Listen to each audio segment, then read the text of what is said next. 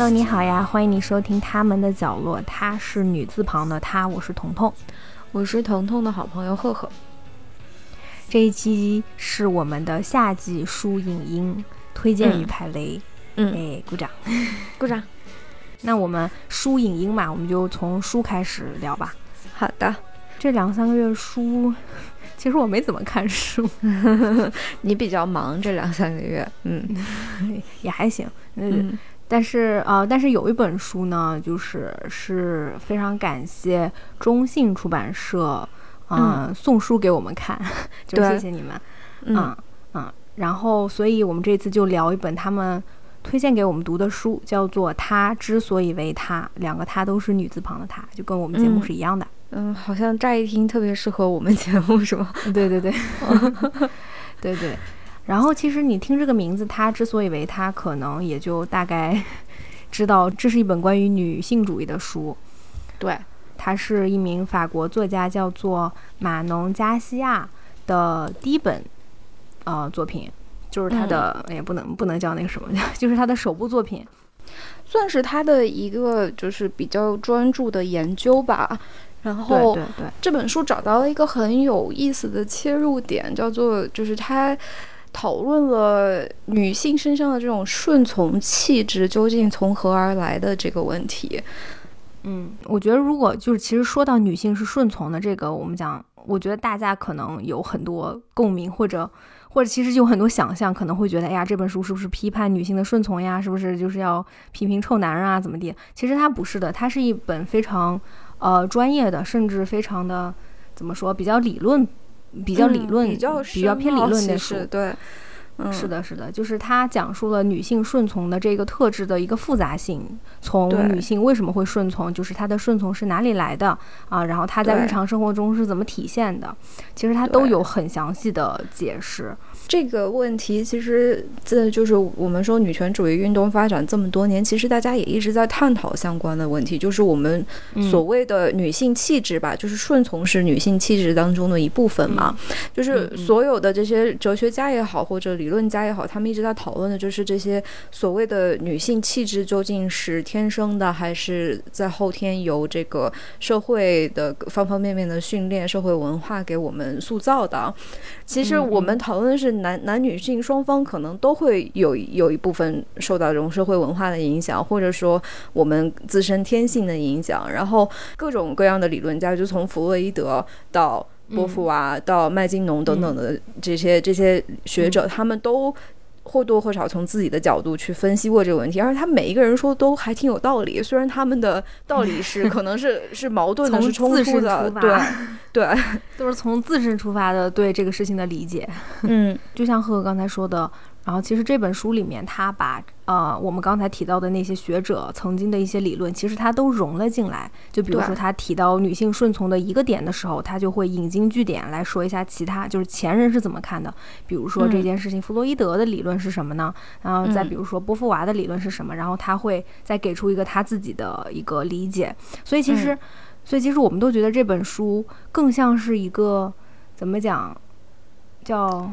叫启蒙吗？这样有点像比较专业的女性主义的一个启蒙，就是他借着女性顺从的这个议题来展开。嗯，他找到了一个很巧妙的切入点。因为我在年轻的时候就比较这个 女性主义启蒙阶段比较 冲动的这个时候，我也曾试图读过就是什么波伏娃、麦金农啊等等的这些大学者，就是大的女性主义。高山式的学者的著作，然后一本都没有看懂，因为他们都就很难，其实很深奥。对对，然后这本书它就是有用一个很小的点，然后它给我们罗列了整个就是对我们所有人类对这个或者说女性主义学者对这个问题的理解是怎么发展的，他们是怎么逐渐的去看待女性顺从或者女性气质当中一层一层的一个问题，从从自然从历史一直讨论到了社会文化等等一切。嗯嗯，其实它里面讲的有的人的著作，你你肯定不可能全部都同意的，因为他们都是互相 互相对，很多都是互相对立的，是的，对对对，嗯。而且我读的时候，因为因为我以前也有试图读《第二性》嘛，然后没怎么看懂，就是波伏娃的那部作品。然后因为我我当时波伏娃对我来说可能就是一个名字，我知道她是个女性，但也就仅此而已。然后呃，其实读这本书的时候，因为我发现这个作者啊，加西亚对波对波伏娃非常非常的尊敬，就是对哦，可以说是崇拜。所以他其实你能很明显发现，他对波伏娃第二性的这个他的解读是比其他的著作更深的。嗯，我可以跟大家念一段，就是他描写波伏娃作为一个女性研究者和一个女人，就是他在讲女性顺从的时候，他是这么说：他说，作为女人，波伏娃把自己和周围女人身上看到的奉献和牺牲的乐趣。但是，作为以自由为核心价值的存在主义知识分子，他又为女性的顺从的种种表现感到愤慨。正是顺从的诱惑性和对顺从的本能排斥之间形成的张力，使波伏娃得以将顺从从各种复杂内涵揭露出来，从而展开分析。就是，就是，其实顺从这个东西，就像我们说，它不是一个非黑即白的东西，它是非常非常的复杂的。对。他对波伏娃的分析就是很有意思，因为你可以看到波伏娃首先她既是一个女人，她又是一个女性主义学者，她的这两个身份本身就是矛盾的，她自身也是一个矛盾体，就很有意思。对，嗯，对对对，所以我觉得他其实我在这本书里面得到最多的反而是他对第二性的解释和他对波伏娃的那个理解。我觉得他，我觉得可能从他的立场来说，要比。就是你单独去读第二性要更简单直白，对，就是你单读第二性，你你其实是读不懂的。就是这个复杂性，你会觉得为什么他前面又说，嗯，比如说女性的顺从是值得理解的，比如女性能从顺从里面得到很多好处，但另一方面他又会比较愤慨呢？其实，哦，我读了这儿我才知道，原来是这个样子的呀。对，但是虽然我们说了这么多，但是这本书确实它其实还是比较深奥的，就是嗯，基本上只能一章一章的 读，然后肯定要一点一个字一个字的慢慢看，嗯，是的，所以对。不是一个很轻松的阅读，但是它的封面真的非常非常的漂亮，我特别喜欢这本书的封封面。对的，做的非常非常漂亮，然后整个书也非常轻，所以嗯推荐大家可以去关注，可以去读读看。嗯嗯。哦，然后最后我想分享一下，就是他前言里面，就是他导读里面说的一段话，我觉得说的特别好。嗯，他说。女性解放从来不是一场一个人的战争，也不是一个性别的战争。只有告别自私的利己主义和冷漠，打破沉默和有形无形的枷锁，才能为女性在公共话语中开辟更多空间。那些关乎女性切身利益的议题才能回归大众视野。嗯，对，就是分享给大家。嗯，这本书应该是原著原作应该是用法语写的，然后两位翻译老师翻译的也非常的流畅，很精准。然后他们为本书写的那篇导读，我我真的很喜欢，我也很喜欢。对对，刚才念的那段就是两位老师在导读里面写的。嗯，好吧，那行，那我们来聊聊电影吧，书影对。嗯，哎呦，好多呀！先从先从电影开始吧。我们我们这两三月看了，你先跟我说说《灌篮高手》吧，我很感兴趣。你现在对《灌篮高手》是什么感受？行，那我先说《灌篮高手》啊，就当然了，是电影版的《灌篮高手》。嗯嗯，首先，《灌篮高手》是我在四月份的时候看的吧，当时正好在国内，然后就是。正值热映，我是我是在热映的尾巴去的，嗯，就是已经其实当时已经，呃，好像上影院已经上了三三周了，将近快一个月了，但是差不多，嗯，哦，但是我去的时候还是那个厅是满的。而且，嗯，而且因为我开始还买错票了，所以就买到另外一个厅了。所以我其实是我跟我先生，我们两个人贡献了四张票，但是我们只看了一遍。真爱粉啊，你们是？然后呢？对，感什么感受？然后，哎，我的感受特别复杂。然后就就首先那个《灌篮高手》的粉丝，大家不要骂我啊，就是我这是非常真诚的分享。嗯嗯，就是我会我我会说出我的理由的。嗯，就是因为我以前是没看过《灌篮高手》的动画，虽然我一直知道，但是我但是我先生就是《灌篮高手》的死忠粉，就跟很多很多男生一样，就他那个年龄段男生一样，就是漫画可能都看了很多很多遍，然后那个动画片也看了，嗯，三四十遍得有了。嗯嗯，就是就是，所以我理解就是《灌篮高手》对他们的那个影响。然后这次也是我他拽着我说，咱必须得去看，不不看不行。然后然后看完了以后，其实其实我先生是比较失望的。为什么呢？就是作作为原著粉，他很失望，因为因为首先就是《灌篮高手》它电影版的这个内容是大概原著里面有百分，大概原著漫画里面百分之二十的内容，就是他他讲的是后面他们进全国大赛的，呃一场比赛，就是那场比赛这本就是他就写这这一场比赛大概就好几卷书，就画的非常细，然后。然后那几卷，后来我把这个漫画看了。我看了那个漫画，我是在飞机上看的嘛。我看的时候，我就发现，哇，这这个漫画封神了，就是就那一段儿，就这一场比赛就是封神了，写的画的太好了，写的太好了。嗯，呃，但是其实电影里面并没有那种原汁原味的把这个漫画给展现出来，而他选择了一个视角，就是因为原来漫画的男主角肯定是。呃，肯定是樱木花道和就其他他的朋友们，但是就是每个人可能比例是差不多，但是樱木花道你一看他就是绝对的主角，但是《灌篮高手》电影他把主角换给了另外一个人，就是叫宫城良田，就是他们主主角团里面五个人里面其实是他应该是控球后卫吧，个子矮矮小小的，嗯嗯，然后这个人其实是书里面琢磨最少的一个人物。就是就是可能原著粉期待的樱木花道、流川枫、三井寿、赤木刚宪这些你名字你应该都很熟。他他在这个剧里，他在这部电影里面，其实他们都不是主角，主角是这个宫城。哦，为什么要做这样的选择呢？哎，对，所以我们在看的时候，我们就我我我反正啥也不知道嘛，我就看了。然后我先生就哇，为什么会这样啊？原来是这样，为什么是他的？后来他就跟我讲，然后怎么怎么地，嗯。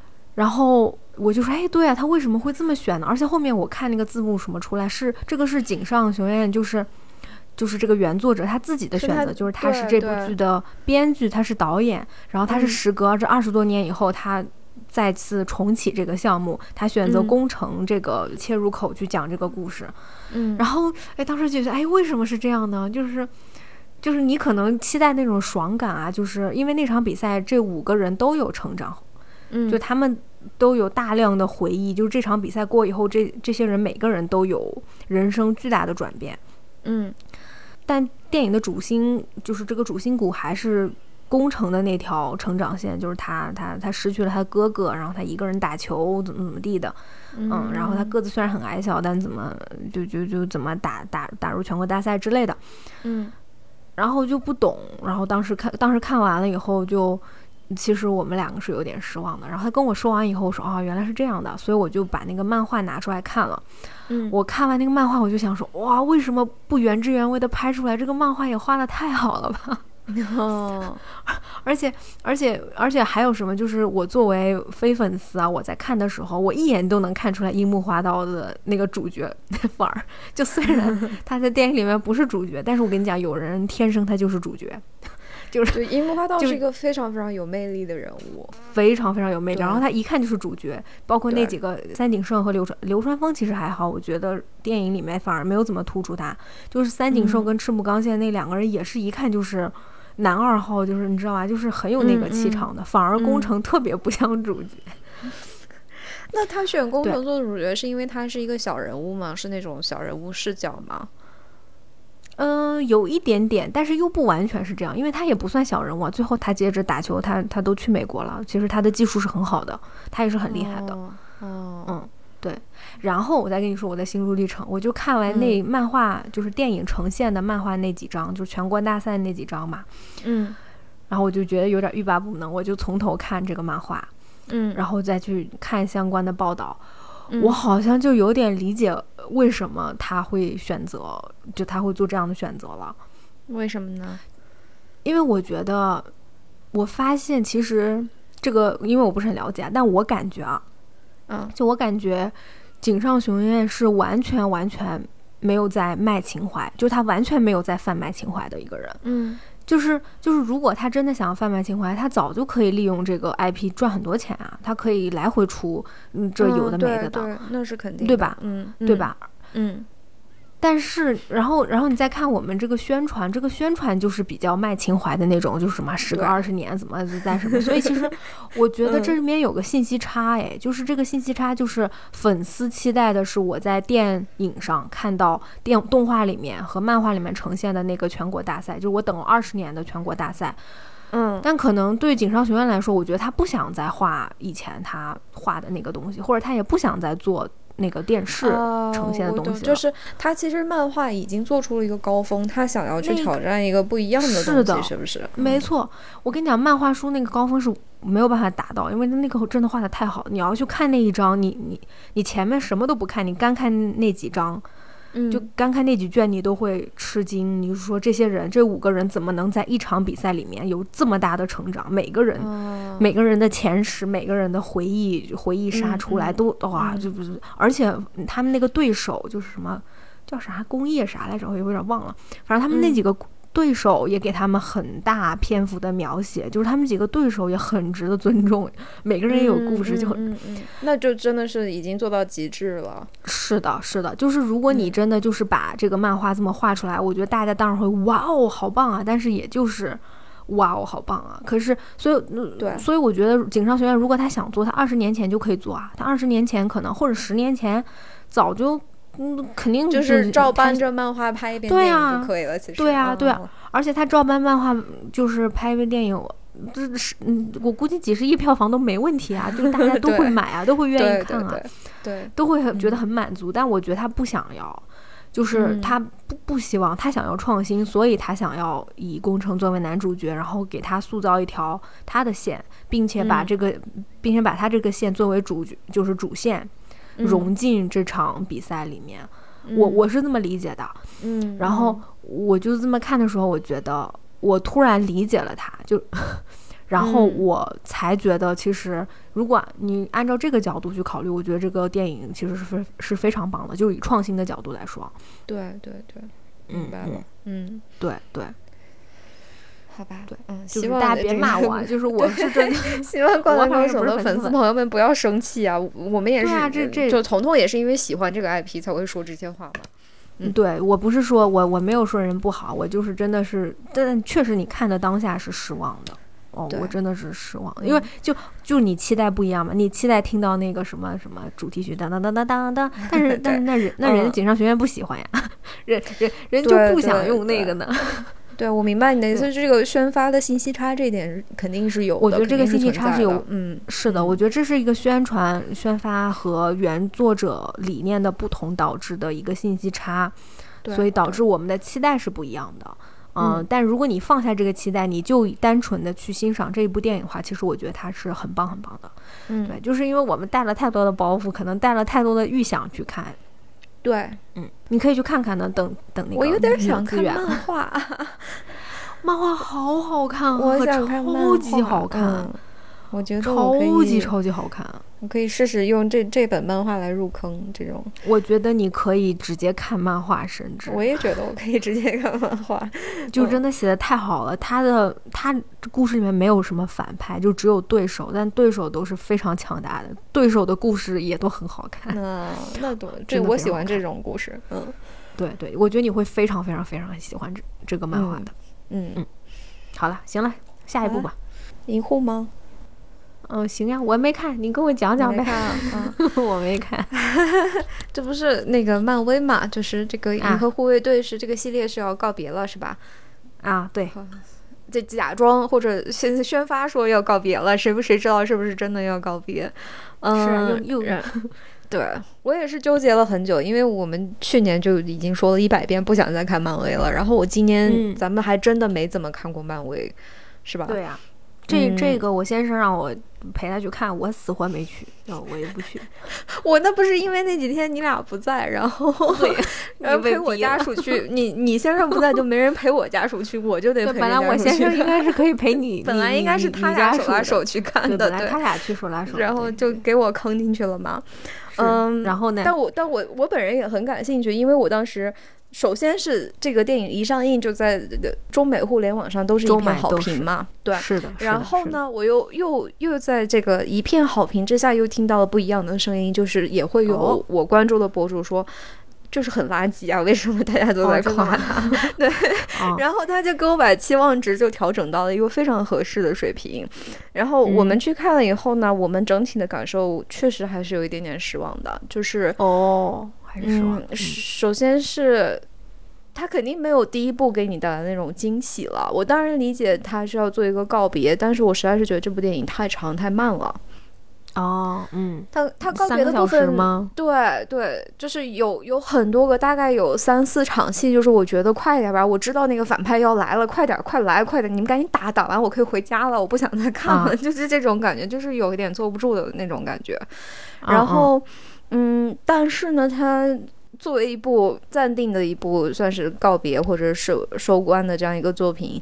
嗯，它算是合格的，可能比我们之前看的那几部漫威都要水平再高一些。但是，嗯嗯，就比什么蜘蛛侠那些的，比雷神好啊，比雷神好。我我觉得应该是比雷神好，但还是有点太长太慢了。嗯，所以嗯，整体确实我我我觉得没有就是像大家那么感动吧。但是可能全靠同行衬托，所以显得他比较鹤立鸡群。嗯嗯。嗯，但我现在觉得很多评论那发出来的也，你也不知道是真心的还是 炒作的。对，现在就是这个问题，就你不知道呀，你你不太没对很难分辨，有的时候。对我现在已经没有办法，就是真正的去用这些很多很多短的影评去做一个参考，就是只能我只能用它来帮助我调整期望值。嗯嗯嗯。我我确实觉得最近漫威就是从我们看的这几部都有这个又又长又那什么的趋势，嗯，就特别长，就是你其实都能预见的剧情，孩子还在那儿在跟你拖，对，你就知道这段音乐播完，那个反派就要从那个拐角出现，然后给你拦你的那个主角的任务就完不成，然后又要打一一场，但是那个他还要把那个音乐就是又又播又播又播很久，就是没有必要。嗯，是懂了，嗯，那我应该就还不会看了，嗯，其实不用看，不用看是吧？行，欧了，那行，下一个，嗯，另外一部非常非常长，长到我，哎呦，我听说了老长，我们一起去看，然后大家每个人分别上了两三次厕所的一部电影呢，就是这个《极速极速追杀》第四部了都。我首先声明，我没有看过第一部到第三部。啊，你没看过哦？对，我是我是就是冷不丁的，就是朋友们带着我去看第四部的。他的打戏很好看，这个是肯定的。我是的，前三部也很好看。对，作为一个爱看动作片的人，我非常非常享受这种打戏，就是拳拳到到肉的这种打戏。然后呢，嗯，这部电影非常非常巧妙的，就是因为因为有甄子丹参演嘛。然后，但是呢，他们非常非常鸡贼的给甄子丹的角色设置成了一个盲人，这样呢，就是甄子丹打不过基努里维斯就是有理由的。对，不然不然就是你让他输就很奇怪。对，就是虽然 虽然金木里维斯打的也很好，但是你一看那个他跟甄子丹的那个速度、力度跟准度相比，真的是差了很多，差了很多很多。对，就是练过跟没练过的区别。对，嗯，但是就是不可避免，这部电影真的太长太长了，没有必要这么长，是吧？特别是就是比如说像我们这种看着成龙电影长大的人，那个那个长度多么的合适，多么的开心。对呀，对你看完还会觉得意犹未尽。对，然后这种三个小时不知疲倦的打，然后这个电影里面应该死了有差不多一千个人。嗯，就好像没有必要 创纪录了。对 对，真的没有必要，没有必要这么长。对，嗯，我看过前哎，我看过前两部。第三部没来得及看，我有点想补一下第一部。嗯，我觉得第一部应该是最好看的。嗯，嗯，挺给，其实第二部、第一部、第二部都挺好看，挺给劲儿的。是是，这个电影很给劲儿。嗯，但是你问我，就我其实觉得他那个世界观比较有意思，就是他们那个什么。那个酒店呀，什么到点杀人什么，就是你进了那个酒店，对 对，就就对，就是会有什么悬赏令什么的，然后你进了那个酒店就不能杀人啥的。这，哎，我觉得其实我觉得它设计挺有意思的，然后确实是打戏爽，对，就是爽。但是我跟你讲，就是越越拍越长，就开始没那么长。我可能之前还有之前有人控制着吧，现在就是已经彻底有点失控了。对对，我现在的电影趋势就是得三个小时起。但是其实没有必要，对，没有必要，对对。哎，这但这点我就说《灌篮高手》不错，就是因为它是动画嘛，就也就两个小时，呃，正正好好，就是还挺给劲儿的。就我觉得电影应该控制在两个小时以内，要不然对就是对所有人的膀胱都不太友好。是的，真的。嗯，下一部，哦，下一部是我最近其实就前两天刚看的一一部电影，我还挺想给你推荐一下的。这是一个啥电影？我都没有听说。是一部日本电影，对，是一部。哎呦，我跟你讲，这这电影啊，这这部电影是一部应该是二零零五年的日本电影，叫做《何时是读书天》。嗯，这就是我是怎么看的呢？我是查错了，我是我那天要查什么的呢？何就应该是要何以何何处是我家？我应该查，结果我怎么就能查到何何时是我家？然后就没有，然后就跳出来这个片子，我说哎，这什么片子呀？我就点开来看，本来就是就是随便看一看，这片名感觉很有文化的样子，哦，就是一部非常非常温暖的，让你看的非常非常舒服的片子，就是呃呃，它是它是讲了一个一个单身女性。她大概五十岁左右的一个单身女性的故事，就是她早上是会去送牛奶，四点钟起来就送牛奶，就在小镇里面，她认识所有的人基本上。然后白天呢，她就是她正她的正儿八经的工作是在当地的超市做一个收银员，就是一个看上去真的很普通的女性，但她并不普通，她是那个田中裕子，就是哎你你一看那个演员就知道。我超喜欢她，对对对对，刚刚讲就 是我特别特别喜欢她，不普通，我超喜欢她。嗯，对，所以我说哦，因为我很喜欢她演的阿信嘛，包括她以前演过那个叫什么，哎，反正她演过好多好多好多好多片子都是他演的。嗯，对的，我特别喜欢她。然后我说，哎，这片子竟然是她的片子，我都不知道。然后我就觉得，反正就是你能想象她那个气质啊，呃，就特别恬淡、非常淡然的一个女一个女人的感觉，但是又很能干。然后后面你通过她一个阿姨的，她的一个阿姨是一个作家，没没事自己在家写东西嘛。然后她阿姨就是以她以这个女孩，其实都不是女孩了，就是这个女人为原型，他想写一个故事，她就述他就诉说了这个女人的故事，就是其实她的有一个比较惨的身世啊。然后他以前的，就是他的妈妈，他目睹过他的妈妈和村儿不是村儿，他们镇上一个艺术家。男的出轨，啊，然后，然后那个艺术家男的的儿子还是他当时的男朋友，就反正就是一个特别虐的故事。然后，嗯嗯，所以，所以后来他就是他的妈妈和相当于他妈妈的情人还一起去世了，就是一在一次意外里面，他们偷情的路上可能之类的去世了，所以这就导致他一个人，他孤身一人，而且他跟他的当时的男朋友也没有办法继续在一起了。所以后面他就给自己立誓，就是他一辈子要一个人过，就是他不结婚。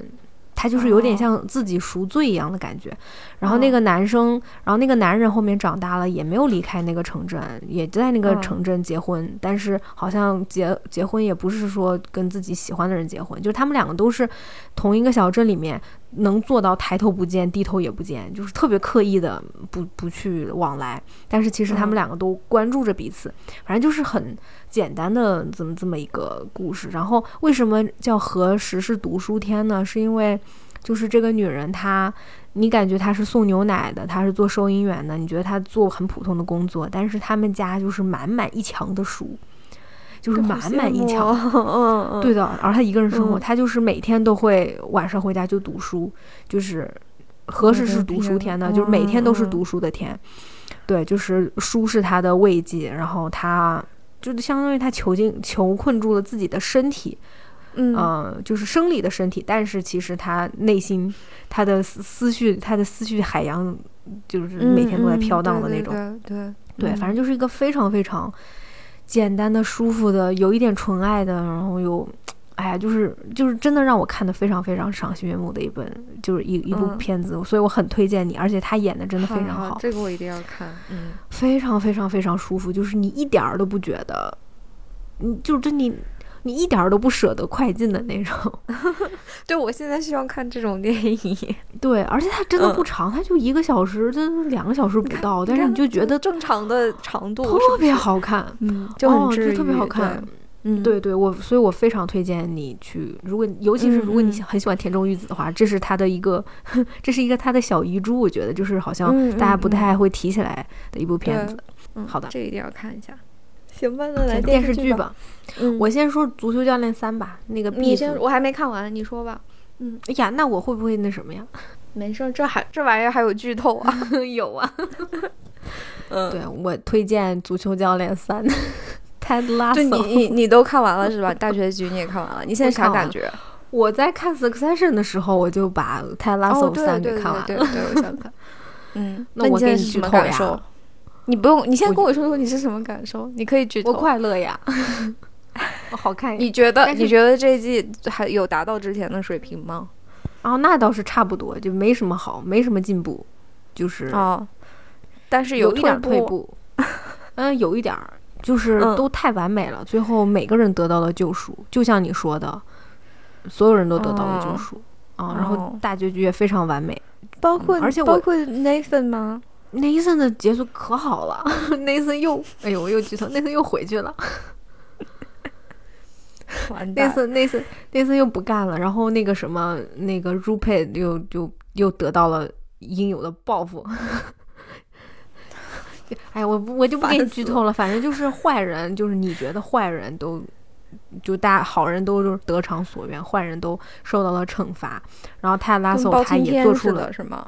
对，是的。然后泰拉索他也做出了一个选择，就是他这个选择，我觉得大概可能也预示着泰拉索第三部有可能就是最后一部了，因为他那个结局基本上就是有点，你接着拍估计也行，但是知道他他是咋回事了。嗯，对对对，就是你接着拍也行，但我觉得他可能可能，我觉得 Jason 本身没必要重复不想拍了。对，我觉得他应该也是是不想拍了，所以这个结局很明显就是他想结束的一个拍法。所以好，所有的好人都得到了救赎，啊，都快乐，都有对象，然后都 都那啥好了，不好的人也都该下线，生了孩子那种，嗯嗯，对对，啊，然后那个没那个谁，我忘了那个 Killy，Killy 他的那个那个奇奇怪怪的那个女朋友也下线了，哦，嗯，对，最后他又回归和就回归到三角恋里面了，就是就是跟。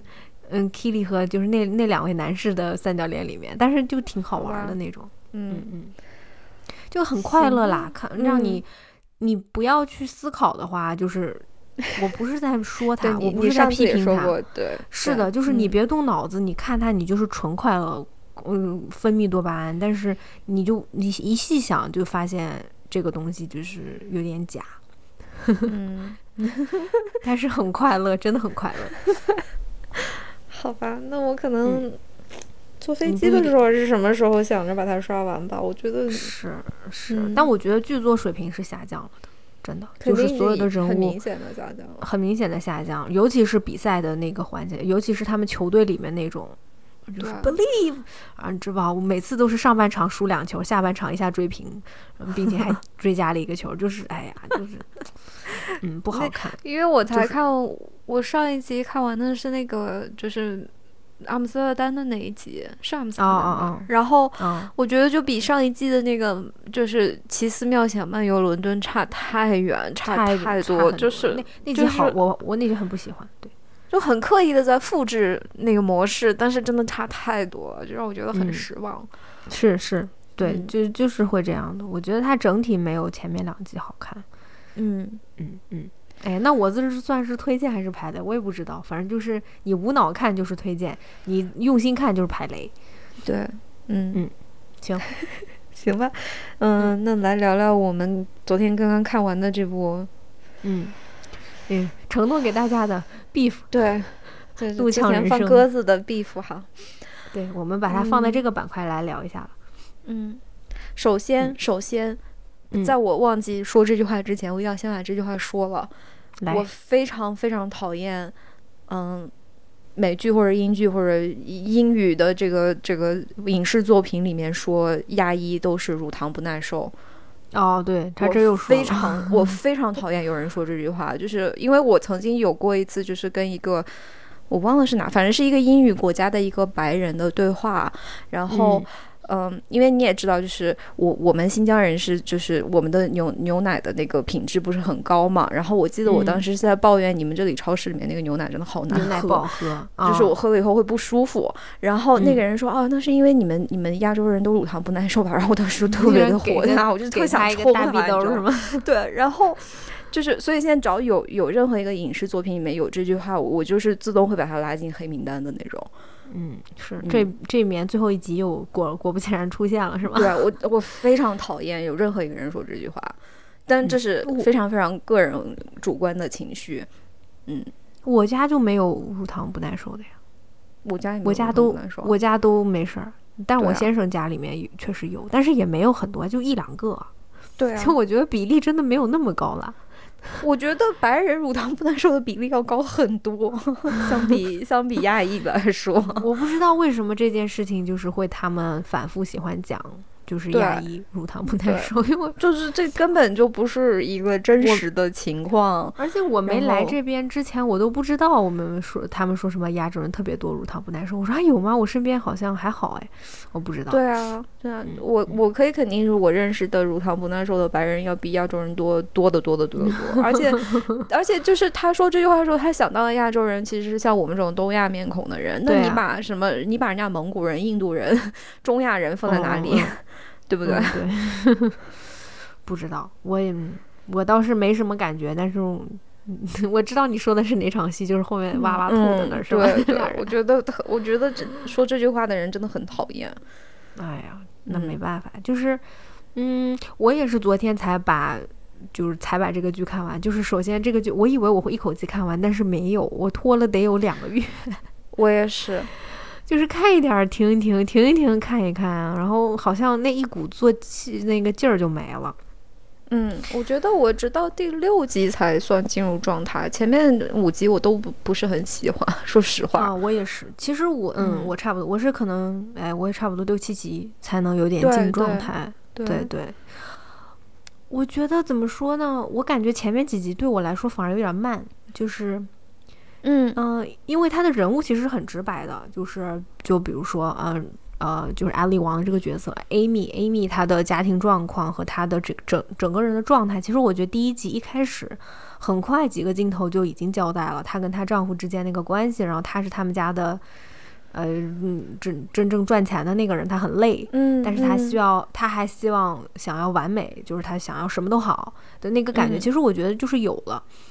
前五集好像一直都在重复，就是这种，也可能是就是因为我看这个剧的时候，因为是艾丽王，然后我一开始期待的是像他的专场那种喜剧风格。对对对，我也是。因为这个，因为 Amy 的这个人设，他说他一开始的状态其实是跟艾丽王在生活当中的真实经历是比较接近的，肯定是有一定的联系。然后我就是让我觉得非常非常。吃惊的一点是，嗯，并没有那么好笑，并没有他的专场里面说的那么好笑，没有那么狠，没有那么血淋淋。然后我就觉得有点失望。我也觉得有点，而且就是她丈夫的那个，就是我我我觉得就是人物好像都是。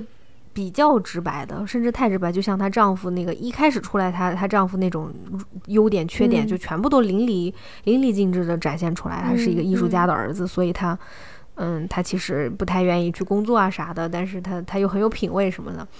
对，嗯，然后就其实如果这是一部电影的话，其实可能前面五分钟就已经交代他这个背景了，所以我就一直期待着他有啥变化。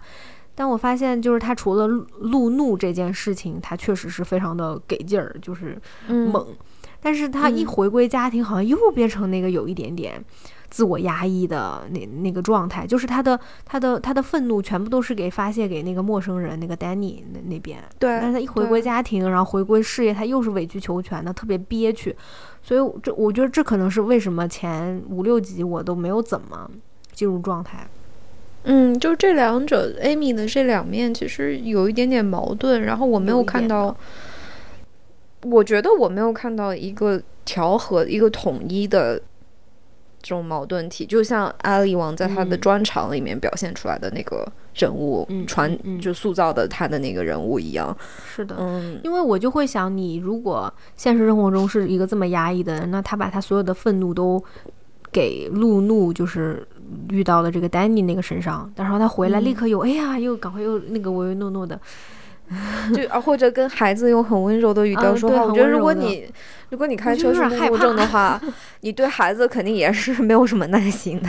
是的，或者我就觉得他路怒能那么狠吗？因为我也路怒过，我平时是一个就是脾气路怒过吗？我我怒过两次，我可以跟你分享一下。我不敢想象你是怎么哦耶，我我有，就是路怒这块我是理解的。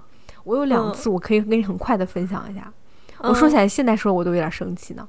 有一次是在高速上，你也知道开六七十迈那么巨快的时候，然后我在并道，我并道我的速度没有很快，然后我都左右看啊，没有车，我要并道，高速上并道啊，六十多并的，嗯嗯，然后另外一个车大概已经从九十，就我已经在并的过程中，嗯，然后隔我两条的另外一辆车从我反方向大概以九十迈的那个速度并过来，然后差点撞到我，并且超在我前面，然后还滴了我，哎呦给我气的呀！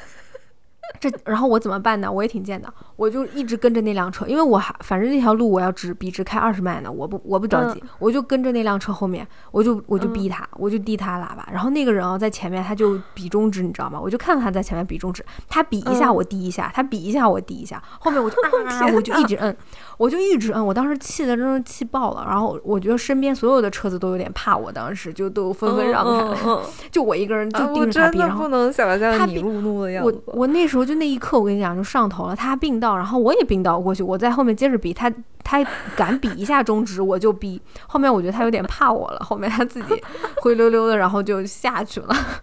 然后，然后，然后我录，我这么录完以后啊，你知道吗？我我另外一个反应就是我有点后怕，我说呀，万一这个人真的。就是撞我怎么办？对对，万一他是一个或者拿枪打我怎么办？真的。对对对，我跟你讲，我怒怒完，我立刻就有点后怕，然后心脏突突跳。后面我就觉得，嗯，有点太冲动了，下次还是不要这样。上头的时候 确实是控制不住自己。我跟你讲是，但是就是因为我的经验就是，你你上头完了以后，你那个肾上腺素退了以后，你就有点害怕。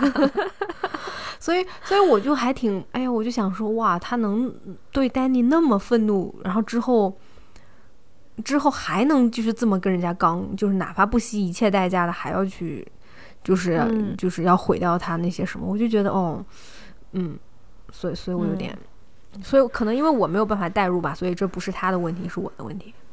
对，因为其实其实这部剧它最后给我们呈现出来的结果就是，嗯，这两个人其实是在性格上面是很像的嘛，很接近的。他们说实话是两个非常非常自私的人，然后情绪管理有问题，嗯，然后可能他们一生就是想要努力去成为更好的人，但嗯嗯嗯。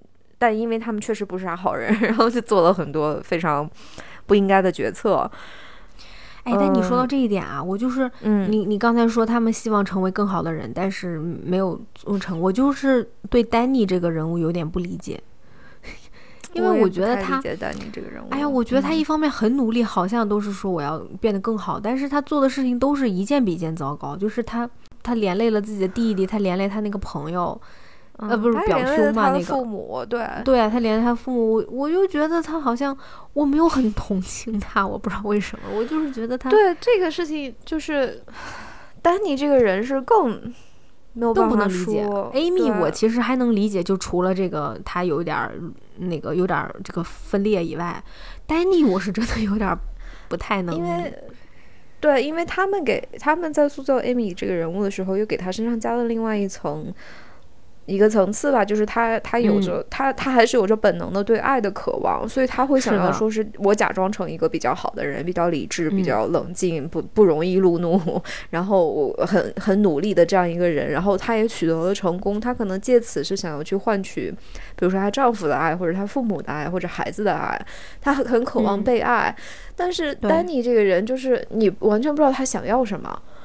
我觉得他，你看他对他父母也很好，他也很希望就是争气给父母看。可是他做出来的事情也都并不是，就是他，就我觉得可能也是说，因为他塑造这个人物，就说这个人物他多么想离开这个泥潭，但是他能做的都是嗯投机倒把，就是偷鸡摸狗这种事情。对他像是就是他想要让生活变好，但是因为他身上那种自我毁灭的倾向太强，所以他不光毁了自己，还毁了他身边的人。嗯，但是是这这个是这个是说得通的。问题是，我觉得剧作者给了丹尼很多非常非常深切的同情、怜悯，但是我我感受不到，甚至会让我觉得是丹尼这个人在自我怜悯。对，就但是我哎没有办法跟他共情。我也是没有办法共情。我觉得你说自嗯我怜悯是对的，就是。嗯，我觉得好像他强行的告诉我们这个人是值得我们同情的，可是他做的事情，我又真的没有办法去同情他。就是他可以有，他有无数次可以选择做对的事情，但是他都选了那个很不好的。他没有一次选择做对的事情，而且他每一次出现危机是他自己亲手导致的危机，他先说是都是你的错，都是别人的错，都是什么什么。对，就这样一个人，他身上没有，我没有看到任何一点就是对他的批评或者说自嘲，而是没有，反反复复的在自我同情。对，是的，然后，因为因为就比如说我们去对比像《Succession》这种，像《继承之嗯战》，他对那个人物的塑造，这里面每一个人都很可恨，但是嗯因为《继承之战》他的那个喜剧功底非常的深厚，他用了非常非常巧妙的那种讽刺的手法，然后他用一种很黑色幽默的角度，让我们看到这些人身上可恨之处。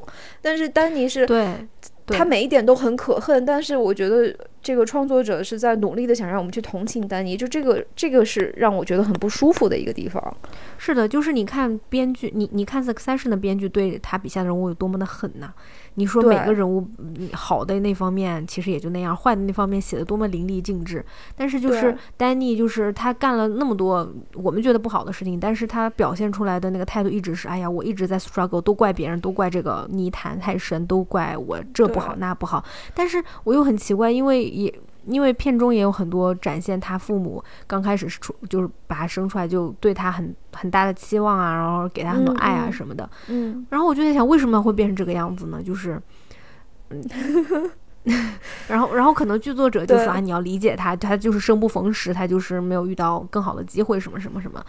那我们谁不是生不逢时呢？嗯是，的呀，是的呀，我我所以我就嗯，导致我没有办法特别能同情丹尼。其实 Amy 的那个角色，我觉得，嗯，说心里话，我觉得 Amy 已经放在了一个你你其实不太能批评他的一个角度，因为嗯嗯，因为你你就是会，因为他他值得同情的点实在是太明显了呀。他一个他他相当于一个人撑起一个家，然后还对还背后受敌，就是家里外面都到处被捅刀，所以你是肯定不可能不同情他的。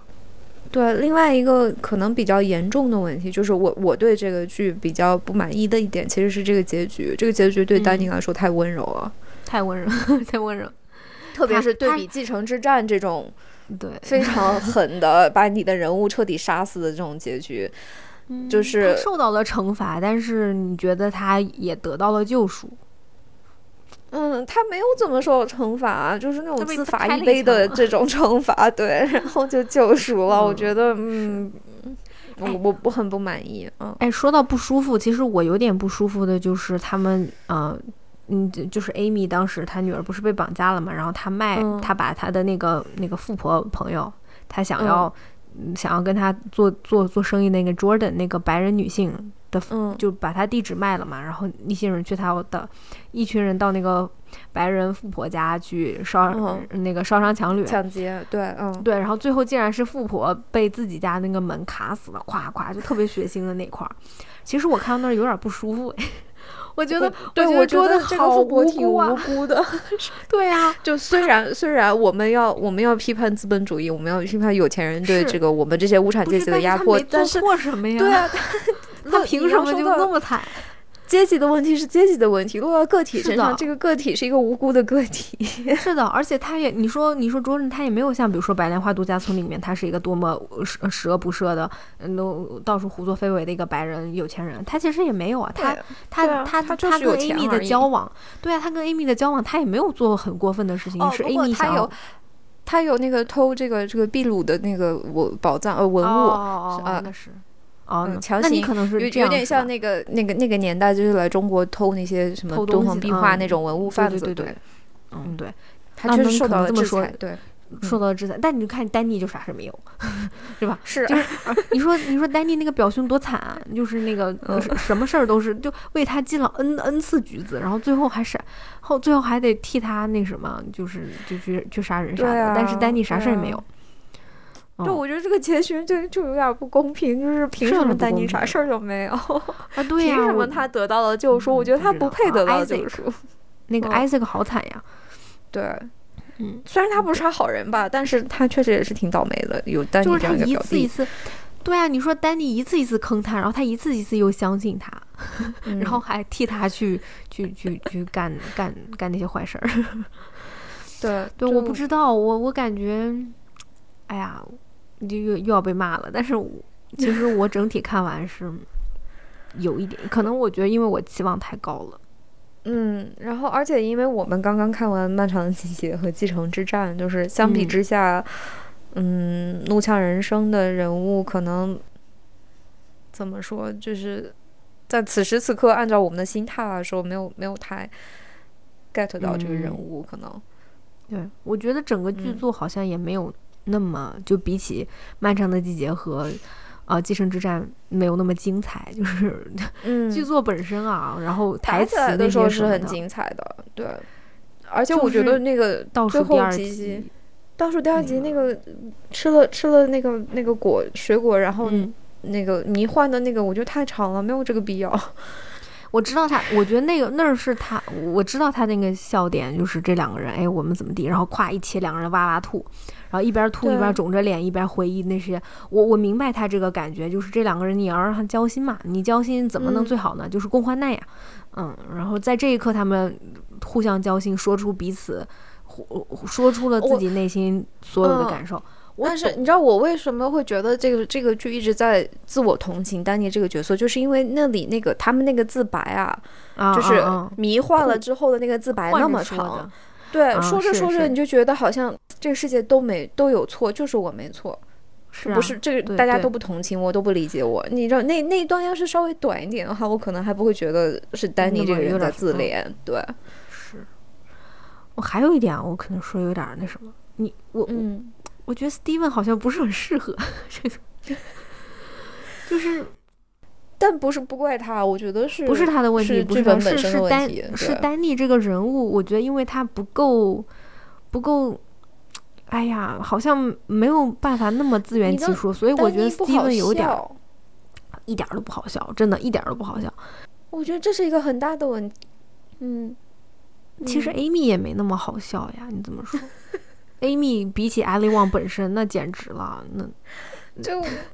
我我期待要被骂了，黑色幽默喜剧的，但是这个，这这也是我的问题，是我我对他有不切实际的期待，我不知道为什么，我一直觉得这是一部黑色幽默喜剧，但是说实话，我一直我从头到尾没有笑出声，除了安博安博警报响的那个地方我笑了。哦，那那个地方，而且 我笑也不是因为 Steven 笑，我不是因为 Danny 笑，是因为他那几个 bro，哦，对，就是那几个那几个人很好笑，就那就那个小哥，我被我被哈佛预录取的那个就很好笑。对，嗯，对，对，我，我觉得丹尼这个人不好笑是一个挺大的问题。会，我觉得在我这里这个人物有一点点失败，让我觉得我并不，我并不同情他，我没有办法共情这个人物，我也不是很理解或者不喜欢这个人物的塑造，是因为我觉得他一点都不好笑，他身上没有任何任何一点喜剧的技巧，没有。嗯，Steven 本身是有的。是，我觉得就很可惜，就这个，因为嗯是没有给。然后我觉得那两个男配角就是啊，Amy 的老公就 George，嗯，和还有 Danny 的弟弟 Paul。就是，嗯，其实我挺期待她老公是很搞笑的，就是那种表面正经，然后会干很多蠢事的人。和还有那个 Danny 的弟弟，我觉得泡就看那个样子，我看那个演员那张脸，我就觉得他应该会很好笑。但是他们都没有很好笑，对，就都是，尤其是我觉得朱老师就是全程就是他演他的就是演一样的。一样的表演，然后一样的就是那种软饭男角 色，非常的平淡，也非常的平，就是一一就一水儿的一样的。然后泡那个人物也，其实我觉得泡要好玩起来，就是他那种脱线的感觉应该是挺逗的，但是他好像也没有，对对，反而是那个没怎么就只出现几次的 Isaac 和他那几个 bro 比较有戏，就那几个真的很好笑。对，就就 Isaac 那个那个呃那个演员我。他本身其实不是演员，他是一个我看过那个《Ugly Delicious》哦，那个叫啥来着？反正他他是那个谁的好朋友，他是那个 David Chan 的什么？他好朋友，他眼熟对他是个艺术家，他就是我觉得他演的特别松散，你知道吗？就是他那种放松的那种感觉，对，不是松散是松弛，不好意思，对他那个松弛就是让这个人物很很好笑。但他好像我有看到他有什么丑闻之类的问题啊？是吗？他嗯，他本人好像蛮。蛮容易，对，就是因为他是一个比较 激进的，一看就是丑闻缠身的那种艺术家。他他是的，他有点那种，嗯，他是一个有点 trouble maker 的那种感觉。嗯嗯，对对，是我的问题啊，我我我好像没有看进去，是是我们的问题，但对这个剧不太适合我们。嗯，对对对，所以就我之之前有朋友很期待我们聊 beef 嘛，就是在这边跟大家抱歉了，就是对我们其实看完第一集，我俩就私下说这个剧我们聊不好，对，这可能不是我们特别喜欢的，对对对对的对的对，行吧，就那就是就再见了 beef 啊，不好意思了朋友们，嗯。嗯，那你来说说脱口秀吧，哦对，就是都说到 beef 了嘛，然后就是。就是因为其实这个我看了有一段时间了，是那个欧阳万成 Jamie 欧阳他的那个他的新的脱口秀，今年的吧？对，新的专场叫做 Guess How Much，猜是多少钱？这个我还没看，好看吗？超级好笑，超级超级超级好笑。就是因为我我其实这张这个专场的片段我看了很多，因为我有关注他的 IG 嘛，就是有 follow 他 IG。然后他经常会发一些 clip 出来，就比如说他演那个什么，呃，厨房那个大叔炒菜啊，比如说他演就是他描演他妈妈问什么 guess how much 什么，所以我其实这个片段我看了很多很多，然后每个片段我都很喜欢。然后大概前一阵子我就是从他的它这个是这次是跟那个 Amazon Prime 合作的，嗯，五十三分钟左右吧，五十多分钟都都不到一个小时，但是我整体看完了以后。我我我看完了以后发现啊没了，我感觉才过二十分钟哎，就是，所以他又进步了，非常非常顺，就是他。嗯，它它是一个完美的闭环，你知道吗？因为它其实它还是讲亚讲述亚裔的生活嘛，就是呃，尤其是他这次讲了很多亚裔族群里面不同国家的一些差异，就比如说中日韩啊什么，就是一些差异。然后，因为他现在有女朋友了嘛，他女朋友是个白人，而且是一个很有钱的，嗯，那个女生。然后他讲了很多他跟女朋友之间的那个个体差异，就是这种个体差异呢，有性别的，有种族的，呃等等。然后包括他也讲了很多他爸妈，就是他会吐槽他爸妈作为亚裔会，比如说哎省钱呀，就是什么哎喜欢打折的东西。就是这场这个专场的名字 Guess How Much，其实就是来自他他妈妈的一个梗，就是他妈妈特别喜欢，就像一切亚洲，就让像很多很多亚洲人，呃亚裔人就是会。就会问别人，你你看，你猜我这东西买多少钱？然后两百块没有，五十。就他其实就是这样子。嗯嗯。那我觉得整场它很多 callback，就是很小的这种细节，它全部都是 callback，到最后就形成了一个完美的闭环。就它从第一第一个段子，就第一个包袱到最后一个包袱，所有的。所有的都被稳稳的接住了，然后你五十分钟看下来，觉得就怎么怎么才二十分钟呢？咋咋就没了呢？对 对，非常非常好看。欧阳万成的文本功力是很强很强的，可能很很多时候大家容易忽略这一点，但是其实他非常非常的会写。哦，他好会写哦，他他他所有的小段子，你看你以为中间没有连的那么好。结果在隔大概隔个二十分钟以后，哎，前面那个包袱突然响了，对 对，就突然回去了。他很厉害，而且嗯，对，而且他，而且他讲的那些东西嘛，你你开始以为他是有点夸张，后面因为他那个你看完他那个脱口秀，最后他结束会有一个呃 running credit，就是他会出字幕什么的，然后他出很多照片，就是他里面吐槽了一个他的朋友、他爸爸、他妈妈、他老不是他女朋友的那些东西。然后结果那些照片出来以后，你发现哦，都是真的诶，就是他妈妈 真的是，比如说最近刚买了个什么，然后他那个朋友前一阵子只他提到他朋友就是中奖嘛，中中完奖以后请他们去吃自助餐，后面把那些钱很快就花掉了，而且还欠了很多税。哦。然后你开始以为这是个段子，后来发现当那个人他那朋友真的出来以后，你发现哦，好像是真的诶。嗯。就是，就他的文本是非常强的。嗯，然后他的模仿力也非常强，就是对对，因为因为我其实是 Guess How Much，就是 Guess How Much 这个脱口秀跟 Beef 是差不多时间看完的，就我先看完 Guess How Much，然后再看完了 Beef，嗯，然后我就觉得差距是吗？觉嗯得，嗯就是同样是讲述亚洲生活、亚裔生活，而且同样讲述了亚裔亚裔人的那种疯狂，嗯。就是一个就是就路怒，就是点点点火，然后就是疯了，我要把你杀掉的那种疯狂，然后另外一个就是那种亚裔人的疯狂。省钱的，对，那就是比如说那种 真的，嗯我觉得 欧就更更贴近我们生活的疯狂，对对对，我觉得 Beef 还是有点儿有一点点刻板印象了，有一点儿。而且欧阳万成身上有一种那种举重若轻的对，那种，这个可能功力真的很深厚吧。他的表演确实也很，嗯确真的很好。我我给你剧透一个，它里面特别疯狂，我觉得是一个非常疯狂的段子。他他他讲嗯的太轻松了，就是他说 guess what，guess how much 嘛，嗯他就是说他嗯举了他妈妈的两个例子，一个是他妈妈带了一个表问，哎，Jimmy 啊，你你你猜我这个表多少钱？然后他说啊两百块，他他妈妈说 no 啊不对，他猜猜猜五千块，他妈妈说 no 才两百块。然后过一会儿嗯，Jamie 啊，你你猜我这个房子多少钱？然后 Jamie 说，嗯，我觉得你房子挺好的，一百万嘛。然后他妈妈说，no，哎，这个打了半折，才五十万，因为里面刚死了个人。我觉得那个，哇塞，我其实我觉得那个那个段子很疯狂哎，就是你把亚裔人形容的就是那种疯狂的，你你疯，你为了便宜你你你那什么。但是我不知道为什么那个就特别响，就是在我这儿，对啊，就是真其实是比很很比很很可怕的一个。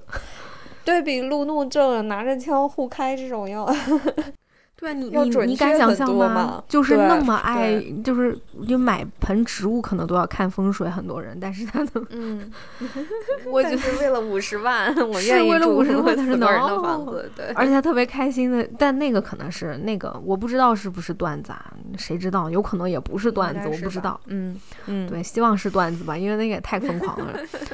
对，就是，我非常非常非常推荐，呃，Guess How Much。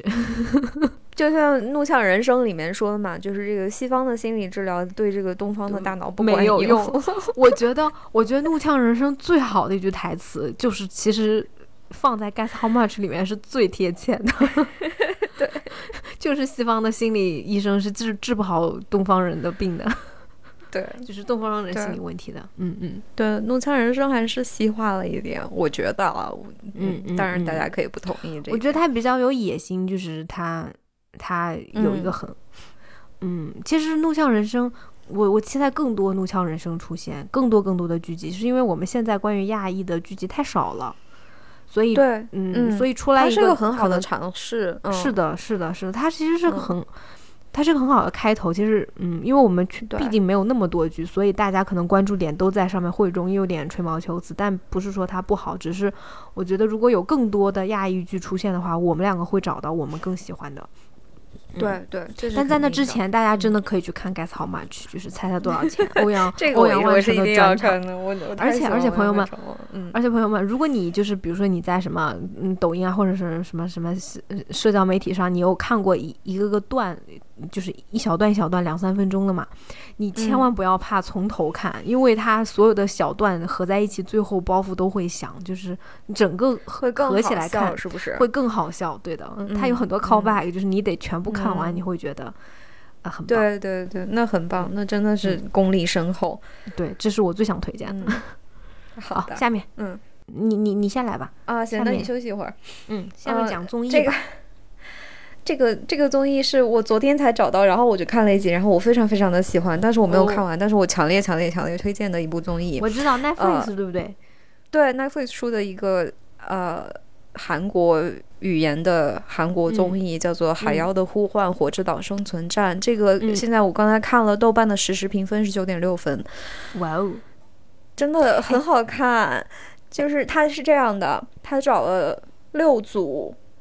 四个人的女性的小团队，然后他们嗯。都是非常非常的像超级英雄一样一样的人类，就是有这个职业运动员，嗯，嗯。消防员、警察，嗯，他们叫警卫，其实相当于职业保镖，然后还有军人，然后还有特技演员，嗯，这六组女孩子在一个像是没有人的荒岛一样，像是在玩那个鱿鱼游戏，其实风格有一点点像，虽然我没看过鱿鱼游戏，对，有点像鱿鱼游戏，但是就是差不多是一个那种生存策略，然后他们要还要互相战战斗，嗯。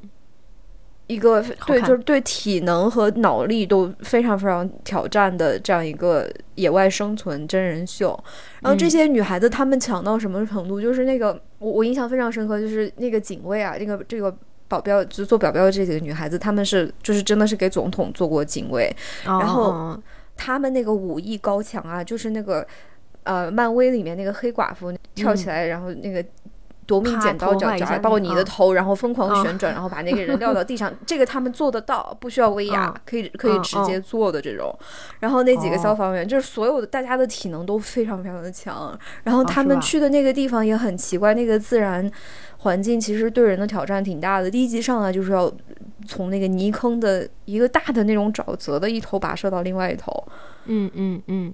然后就是就是差差不多是在挑战体能的极限。然后第一集它的那个分布就很好，一上来就先是动作戏，就先是先是体力的极限挑战。然后，嗯，大家安定下来以后又开始玩策略。哦，就是在半夜再出去侦察地形，然后分析另外几组是什么策略，观察他们的营地，然后想要我们怎么赢这场战争。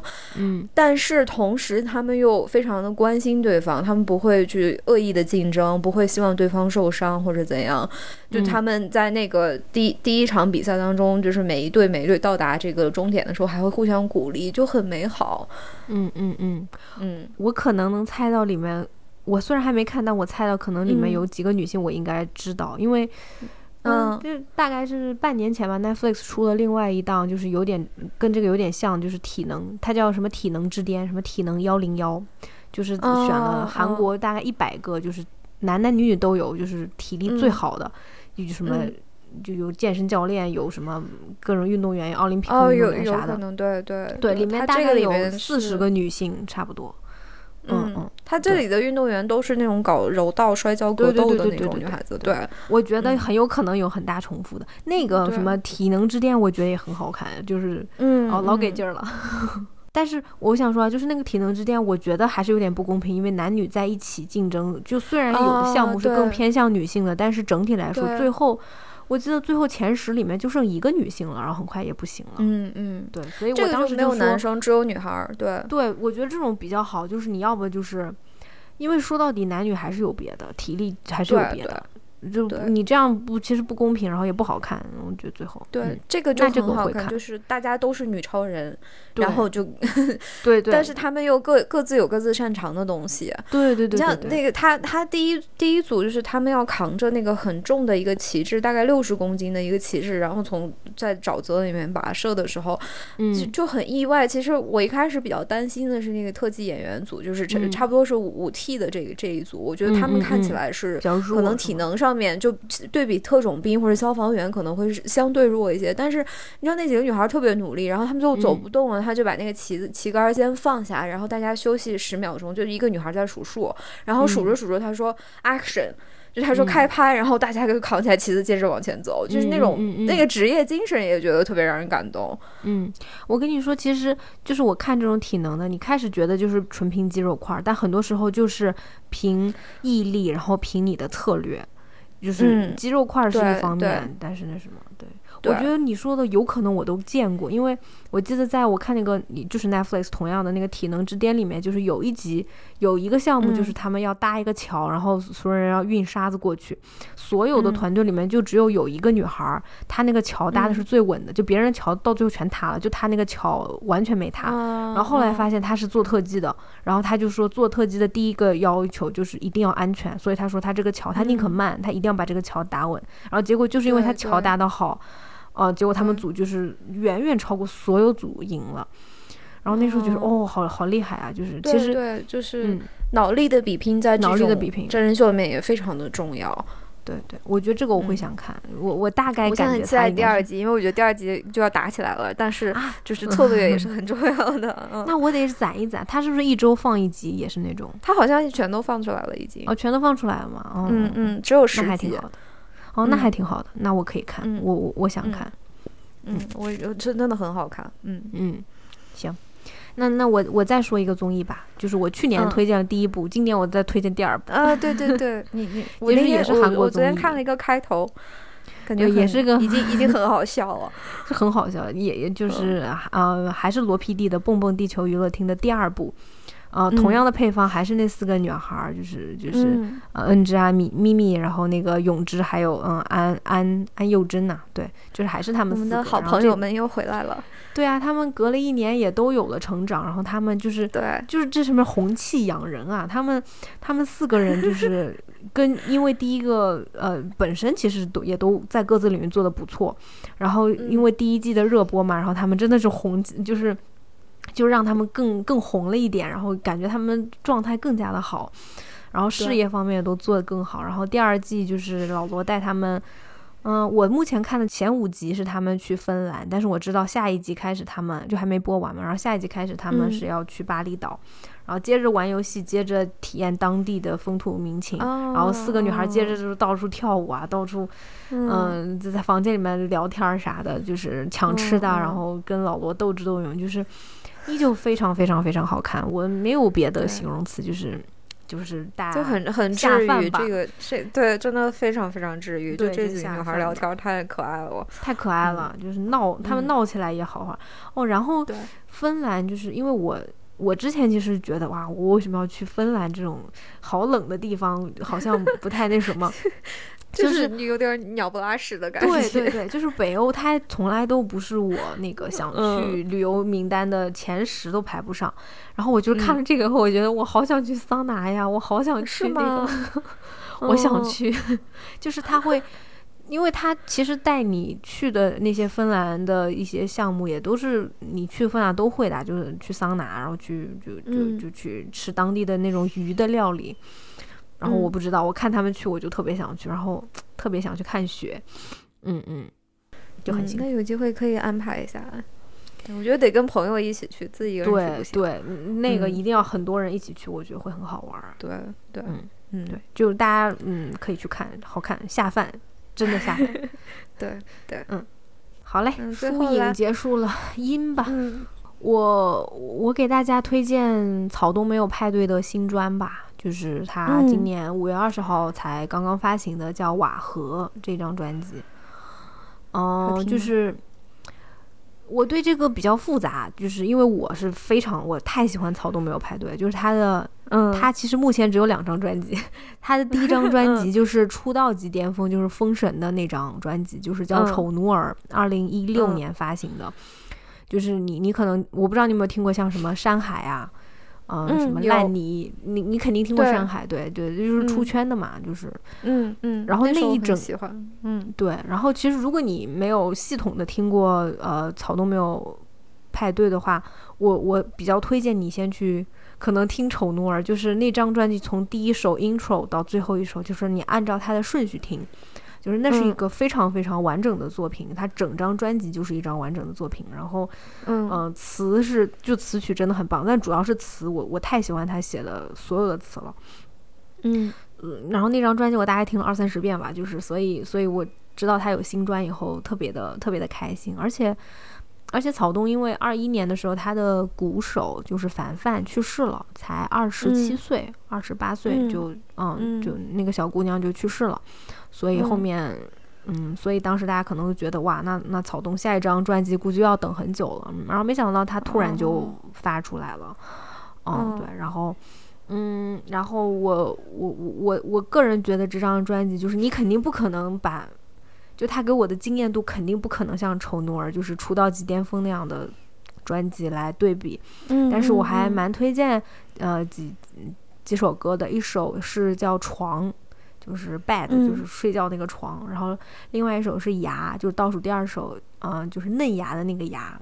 这两首歌嗯是我整体听下来，我觉得我我目前最喜欢的两首歌。嗯嗯嗯好，那我去听一听。我我我整体觉得还是不错的，因为我歌曲我也说不太出来什么，但我确实觉得这张专辑整整体就是，嗯，那个歌词好像没有特别抓耳，就是就没有哪哪哪首歌的歌词是让我记忆特别深刻的，就不像《丑奴儿》那张专辑里面，几乎几乎每首歌的歌词都会让我记忆深刻。对，所以如果没有听过草东的话，我推荐就是连着听《丑奴儿》，然后可以再听一下这张《瓦合》。嗯，那我觉得可以，我想把《丑奴儿》的完整的专辑都听一遍。你可以听一遍，就是可给劲儿了。对，嗯，那我再向大家推荐一首瓦伊娜乐队的《大梦》，这也是他们的一首新的单曲吧？应该，嗯，就我觉得瓦伊娜这个乐队特别的神奇。就是其实其实算是我看到资料是我说他们其实是没有一个固定的班底，然后《大梦》这首歌，我是我是真的觉得很浪漫，嗯，又很悲凉，就他他其实是讲了一个人的完整的一生的一个故事，嗯嗯，就是歌词是很打动我的，然后我也我也很喜欢他们这种很松弛、很很有特色的这种音乐的风格。而且这个乐队确实，我也觉得他们真的很酷，就是一边务农一边一边做创作的这种 这种是呃这种生活方式，我很佩服他们。所以，嗯，这首歌也也比较好找，在网上都有很多资源，就推荐大家去听一下吧。行呀，我也会去听听。嗯嗯，好呀。我昨天看了一个现场版的视频，我觉得效果特别好。哦，是吗？嗯，哎。嗯，对，今天就是我们这个非常内容非常多的，然后就就，嗯，大家 跳感兴趣的跳着听吧，不用全听。对对，然后有不同意的，反正就那就 可以发表不同意见，但请不要骂人啊，请不要人身攻击就行。不能，你不能不能，你得你得尊重我们有不同的意见，是不是？我们也尊重你有不同的意见，对吧？不能老骂人。嗯嗯，骂我们，我们要骂回去的啊。对的，我们不开心。嗯嗯。啊，然后跟大家预告一下吧，我们那个下一期节目是会讲一本武侠小说啊，嗯，就大家到时候再看吧。对，可能要等一段时间啊，不好意思。对对对，时间会长一点。对，嗯嗯，那就这样吧。对，我们下次再见啦，拜拜，感谢收听，拜拜。